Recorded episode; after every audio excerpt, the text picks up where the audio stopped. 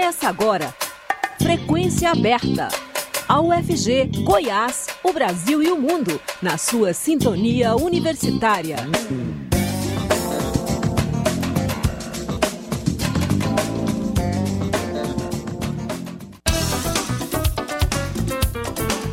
Olá, boa tarde. Pontualmente às 5 horas começa o Frequência Aberta. Eu sou Rodrigo de Oliveira. Estarei com vocês até às 5 e meia da tarde com as principais notícias de Goiás, do Brasil e do mundo. Você pode nos ouvir também pela internet, no site da Rádio Universitária ou por meio do aplicativo Minha UFG. O Frequência Aberta está disponível ainda em formato de podcast nas principais plataformas digitais. Ministra Rosa Weber reabre STF e diz que golpistas serão punidos com rigor. A presidente do Supremo Tribunal Federal, Rosa Weber, reabriu os trabalhos da corte após o recesso de fim de ano com um discurso voltado para os atos terroristas na Praça dos Três Poderes. Em sua fala, Weber tratou os terroristas como uma turba possuída de ódio irracional, quase patológico, e prometeu que os responsáveis serão identificados e punidos. Ao lado do presidente Luiz Inácio Lula da Silva, do PT, a ministra Rosa Weber declarou que a sessão solene de hoje, de reabertura da corte, é revestida de especial simbolismo. Tradicionalmente, uma cerimônia que apenas registra o início do ano judiciário, o evento ganhou peso de posse, com ao menos 300 convidados, incluindo chefes dos poderes, ministros de Estado e embaixadores estrangeiros. O STF trata como um marco histórico a retomada dos trabalhos hoje, após a invasão e depredação do prédio durante, durante os atos golpistas do dia 8 de janeiro os danos dos atos golpistas ainda persistem no tribunal. Para quem entra, o plenário parece o mesmo de sempre.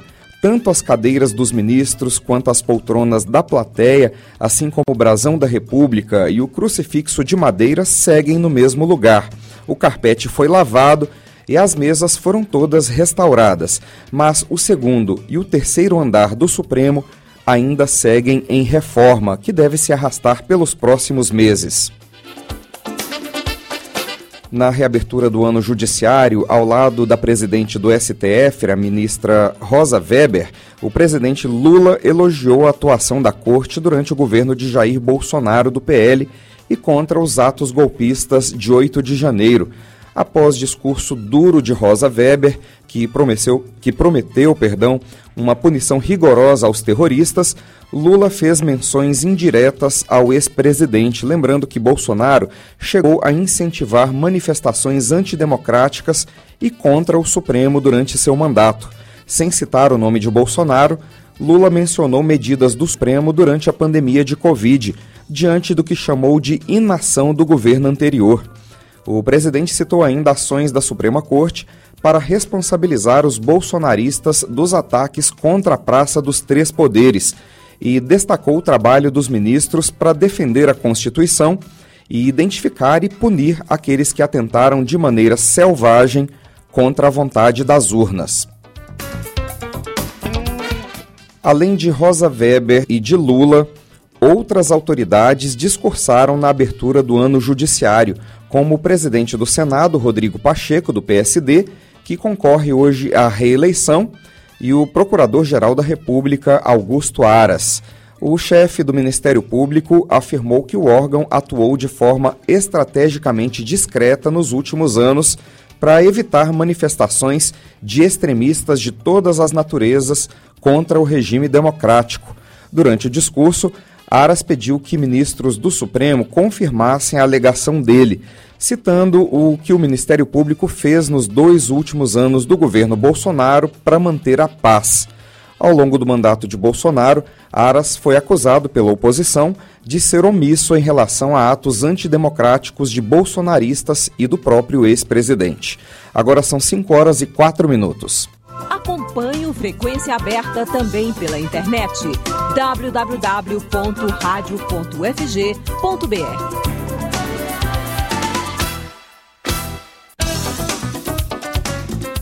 E hoje tem eleição para a presidência do Senado e da Câmara. O Senado volta ao trabalho nesta quarta-feira com a posse dos 27 eleitos em 2022 e elege o novo presidente da casa. Rodrigo Pacheco, do PSD de Minas Gerais, disputa a reeleição e é considerado favorito contra o ex-ministro Rogério Marinho, do PL do Rio Grande do Norte. A votação é secreta. Vence quem alcançar 41 votos.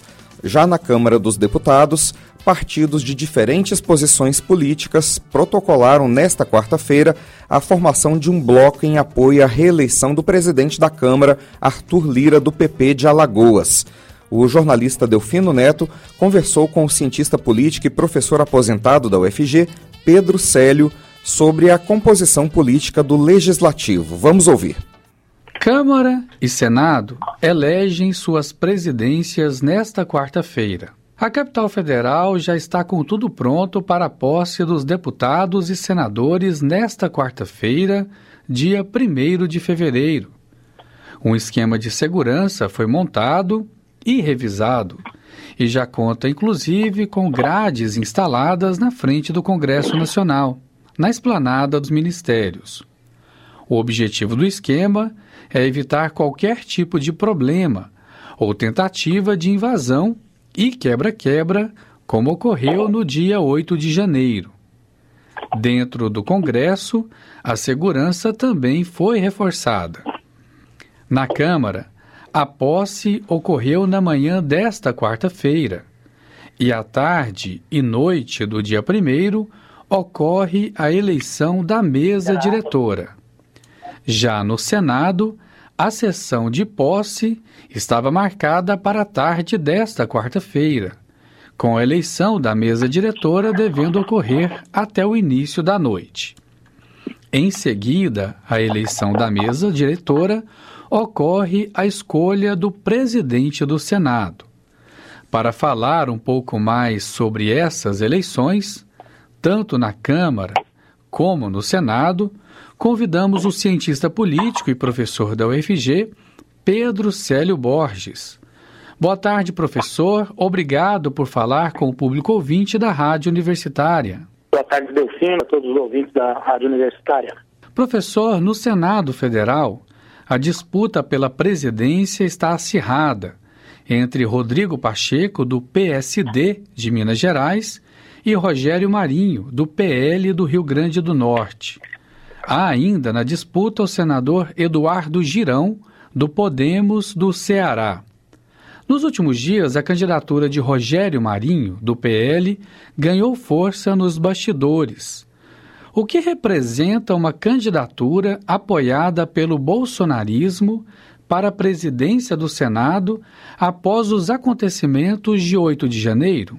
Bom, na verdade, por mais que as eleições para as mesas diretoras do, da Câmara e do Senado sejam previstas, façam parte do calendário normal da democracia institucional aqui no Brasil, dessa vez isso ganha relevância em função da, do, do modo como aconteceram as eleições do final do ano passado e como também os perdedores eh, não aceitaram os resultados. Há uma disposição muito grande, ou houve uma disposição muito grande de questionamento da, dos resultados, é, levantar movimentos contra a legitimidade do resultado eleitoral e o estímulo a negar, né?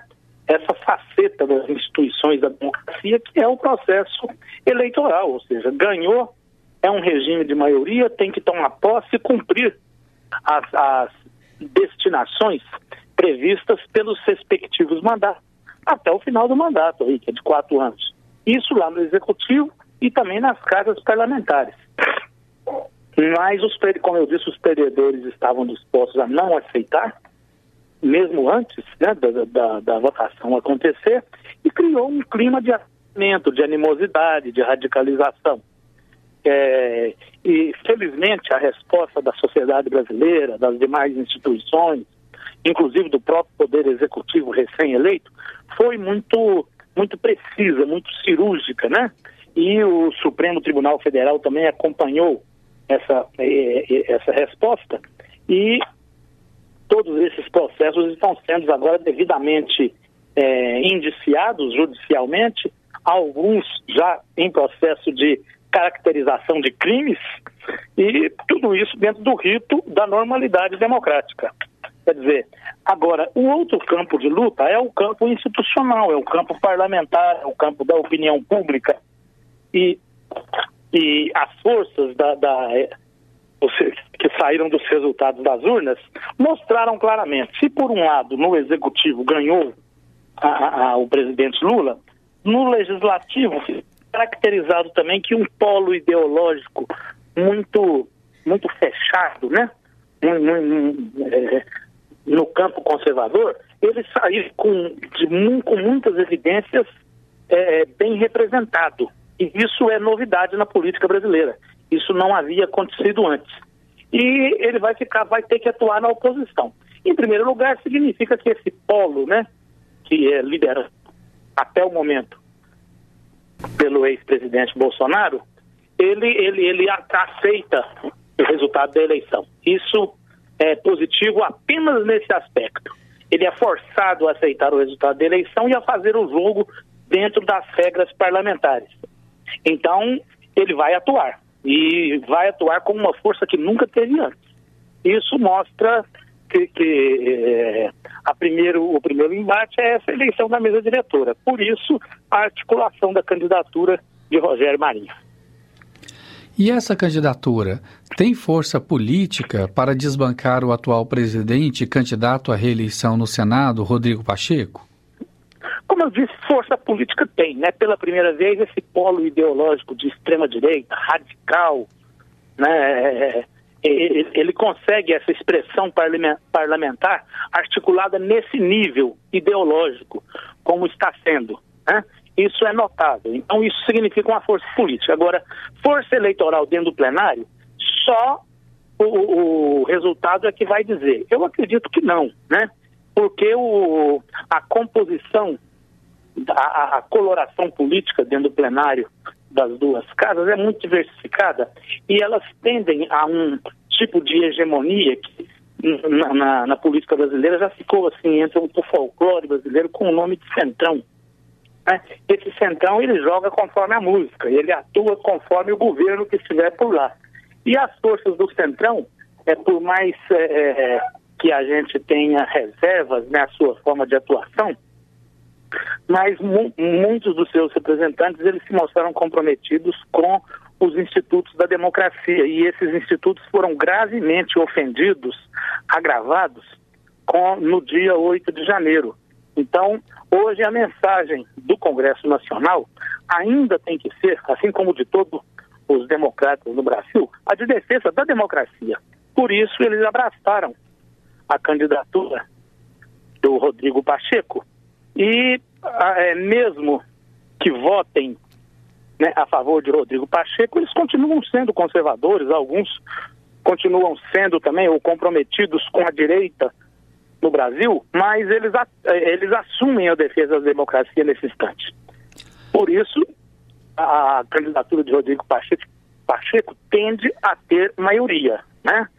Uma derrota eleitoral do, do Rogério Marinho significaria uma derrota nas eleições, embora também demonstre força política. Esse é o significado. Se Rodrigo Pacheco confirmar o favoritismo e for eleito presidente do Senado, o que representa essa vitória de Rodrigo Pacheco e um mandato pelos próximos dois anos? Olha, significa que é um passo importante para a continuidade da normalidade institucional. Nada mais, nada menos do que isso. Continuidade da normalidade institucional. Isso pode parecer muito pouco, mas a gente que viu, assistiu e ainda estamos vivendo a ressaca do 8 de janeiro, né? Ah, isso adquire uma magnitude muito importante para a democracia. Normalidade institucional versus a tentativa de golpe. Essa é a luta que está sendo travada entre as duas chapas. No caso da Câmara dos Deputados, o deputado Arthur Lira, do PP de Alagoas, é o candidato mais forte à presidência da Casa. Ele é atual presidente. Há algum candidato na Câmara que possa desbancar o favoritismo de Arthur Lira para a presidência da Câmara? Não, de forma alguma. Na Câmara, veja bem, a gente tem as duas casas no Congresso e parece-me nítida né, a diferença do cenário de disputa eleitoral nas duas. A diferença é muito grande. A articulação conseguida pelo candidato articular Arthur Lira tem se mostrado forte, né, o suficiente para inibir uma, uma pretensão das forças de extrema-direita para articular uma outra chapa. Então, na, na, Câmara, eu já tomo como favas contadas a eleição de Arthur Lira. E na, na, no Senado, uma disputa né, para se saber o, o, tamanho da vitória eleitoral da, de Rodrigo Pacheco e, consequentemente, a, o tamanho da reserva de força política do bolsonarismo nesse início de, de legislatura. E o que representa uma reeleição de Lira para a presidência da Câmara para o biênio 2023-2024? Do mesmo modo que no Senado, né, um diálogo é, previsível, segundo as normas dos respectivos regimentos internos da Casa e das regras de, de convivência dos poderes que está prescrita, estão prescritas na Constituição brasileira. Significa isso. Ou seja, o que eu traduzi aqui por normalidade institucional, tanto de Arthur Lira como de é, Rodrigo Pacheco, né? Vai significar isso. Quer dizer, diminuir as tensões, né? recuperar é, a capacidade de que o legislativo, o, o, executivo, né? Ele vai ter que negociar para aprovar as suas matérias, para construir maiorias, dependendo do assunto, isso pode ter um custo político que desagrade os próprios apoiadores do executivo, do presidente Lula, né? Mas de qualquer maneira entender que isso são as regras do jogo, né? Isso é que é o bom da democracia, né? Em um momento você ganha, em outro momento você perde, um momento você articula e faz maioria, em outro momento você sofre um revés e não faz maioria, e é assim mesmo a democracia. Essa era a minha próxima pergunta. Quais as dificuldades que o governo Lula, que é de esquerda, terá de lidar com esse novo Congresso Nacional saído das urnas em 2022 bem mais à direita? Bem mais à direita, bem mais conservador, e significa que vai ter uma direita, um polo mais ativo, mais dinâmico, né? um polo de extrema direita mais dinâmico, criando referências de liderança que até então o Congresso Nacional não tinha e a opinião pública brasileira não conhecia. Então, é, você vai pegar aí os ex-ministros do, do, presidente Bolsonaro que se comprometiam com as suas políticas, tanto as políticas no, no, no mundo da economia, né, de, de desativação dos direitos sociais, como, por exemplo, as políticas no campo do tratamento da questão indígena, de defesa ambiental lá da Amazônia, são ministros comprometidos com aquelas ações predatórias do, do, do ex-presidente Bolsonaro. E agora eles vão atuar no parlamento. Nós vamos ver também a própria versatilidade, a capacidade desse pessoal que vai ter de, de, de, de se articular, de ampliar as suas é, bases de votação, né, a depender da, da, das matérias que vão entrar em disputa. E qual que é a repercussão dos acontecimentos de 8 de janeiro para o andamento do Congresso, que toma posse nesse dia 1 de fevereiro, tendo em vista que se trata de um Congresso bem mais à direita e muitas vezes que tem ideias parecidas com as pautas que levaram os terroristas e vândalos às praças do, à Praça dos Três Poderes em janeiro? É, o negócio é que a coisa vai, vai continuar, né? Como eu te disse, em alguns momentos de tensão dentro do Congresso Nacional, das duas casas, mas a política não se desenvolve apenas dentro do Congresso. Ela se, ela se desenvolve também nas negociações econômicas, ela se desenvolve no modo como a população expressa né, a luta por direitos sociais e se desenvolve também na atuação de um outro poder, que a gente não está mencionando aqui, que é o Poder Judiciário. Então, a ação do Poder Judiciário também vai ser muito importante. Ela está sendo muito incisiva, está sendo, é, de maneira positiva, eu acho, né? Está sendo inflexível na caracterização do que é defender a democracia quando a democracia foi, foi gravemente ameaçada, como aconteceu no 8 de janeiro. Então, a atuação firme do judiciário aí em relação à caracterização, à investigação, caracterização dos crimes, julgamento e punição dos envolvidos nos atentados do 8 de janeiro, isso tudo também vai né, facilitar para que a pacificação nacional aconteça. Né, e as relações entre o, Congresso Nacional e o Executivo readquiram né, condições de normalidade, ou seja, de previsibilidade constitucional. Ok, conversamos com o cientista político, professor aposentado da UFG, Pedro Célio. Professor, muito obrigado por falar com o público ouvinte da Rádio Universitária. Até a próxima. Eu, eu agradeço, Rufino. Até a próxima e tudo de bom a você, aos seus colegas de trabalho e aos ouvintes da Universitária. Para o senhor também. Delfino Neto para a Rádio Universitária. O Frequência Aberta volta já. Fatos e canções. Um panorama da história e da atualidade da música brasileira e internacional. De segunda a sexta, às nove da manhã, na sua Universitária.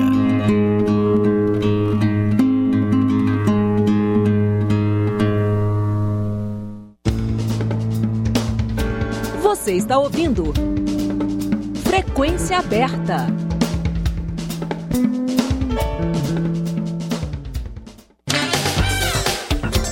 5 horas 21 minutos. Bruno Peixoto, do União Brasil, é eleito presidente da Assembleia Legislativa de Goiás por unanimidade. A eleição foi agora há pouco, durante a sessão de posse dos novos deputados estaduais de Goiás, com a participação do governador Ronaldo Caiado, do União Brasil, e do vice-governador Daniel Vilela, do MDB. Bruno Peixoto é o ex-líder do governo na Assembleia.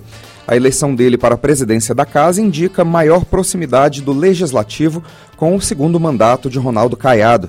Charles Bento, do MDB, é o primeiro vice-presidente da Alego. Clécio Alves, do Republicanos, é o segundo vice-presidente. E Antônio Gomide, do PT, o terceiro. Imunização com vacina bivalente contra a Covid começa no dia 27 de fevereiro. O cronograma de vacinação foi divulgado hoje pelo Ministério da Saúde. Confira na reportagem de Beatriz Albuquerque.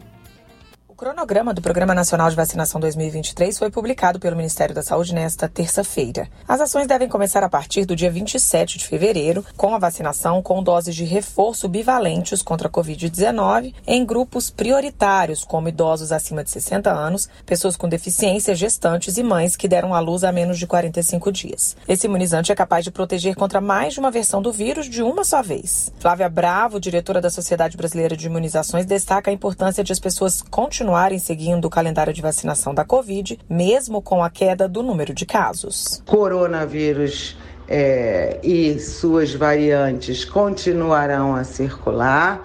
A circulação excessiva facilita o surgimento de variantes mais é, potencialmente mais transmissíveis e, quiçá, é, mais agressivas. E a única forma da gente ter controle de circulação, ter é, a população vacinada.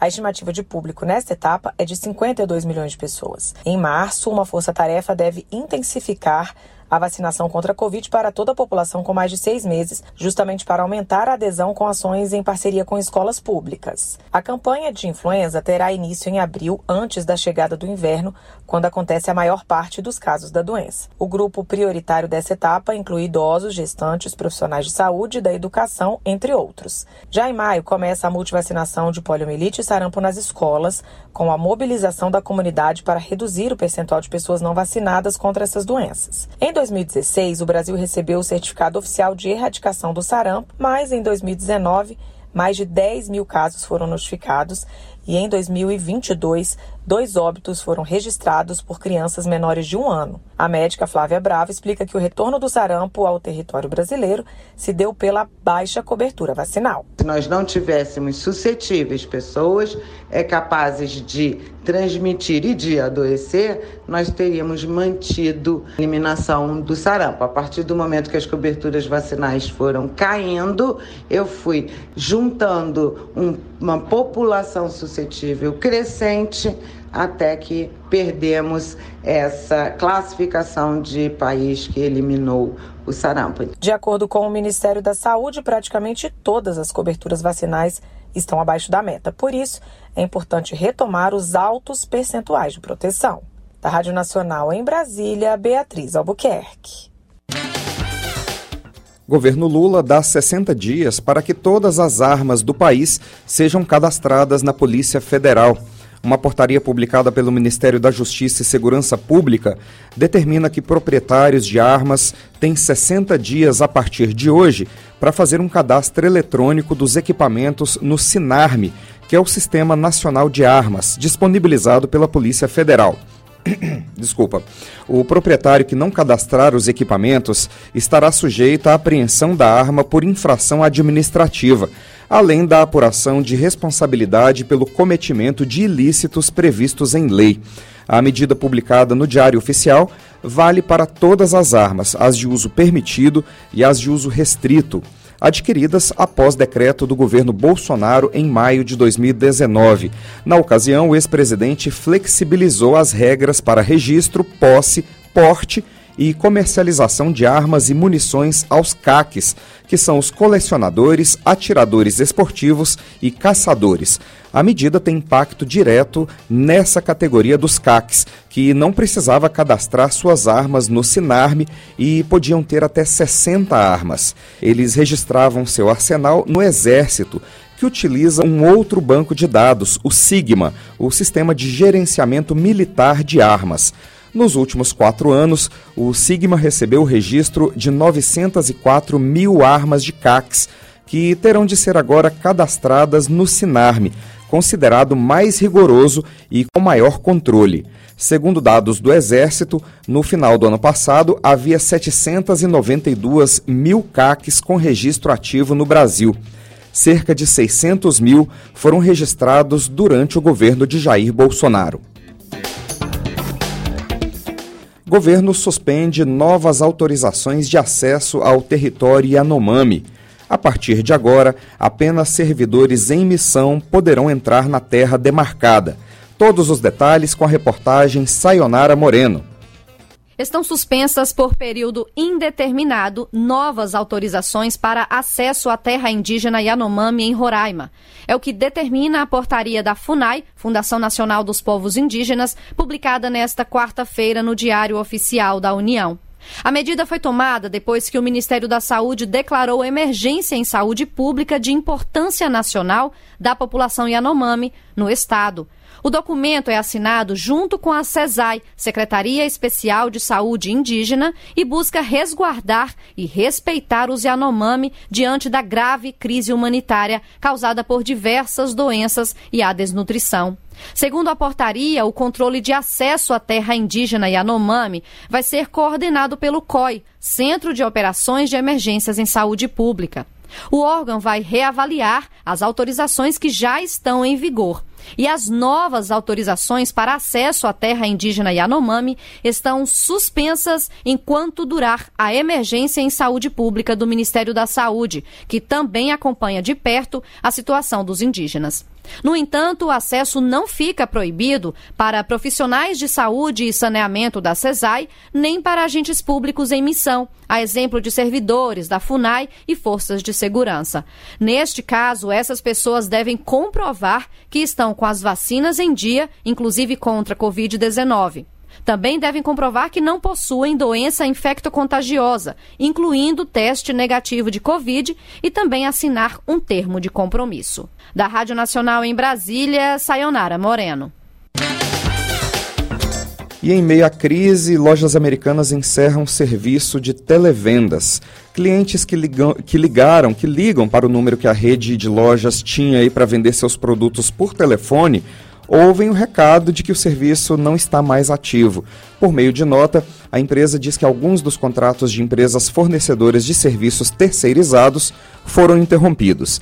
Em recuperação judicial desde o dia 19 de janeiro, após a revelação de um rombo bilionário em seus balanços financeiros, as lojas americanas têm hoje 44 mil funcionários. Hoje, a Justiça de São Paulo negou um recurso das lojas americanas em uma ação movida pelo Bradesco e indicou a Kroll para vistoriar computadores da varejista em busca de provas de fraude no escândalo contábil que levou a empresa à recuperação judicial.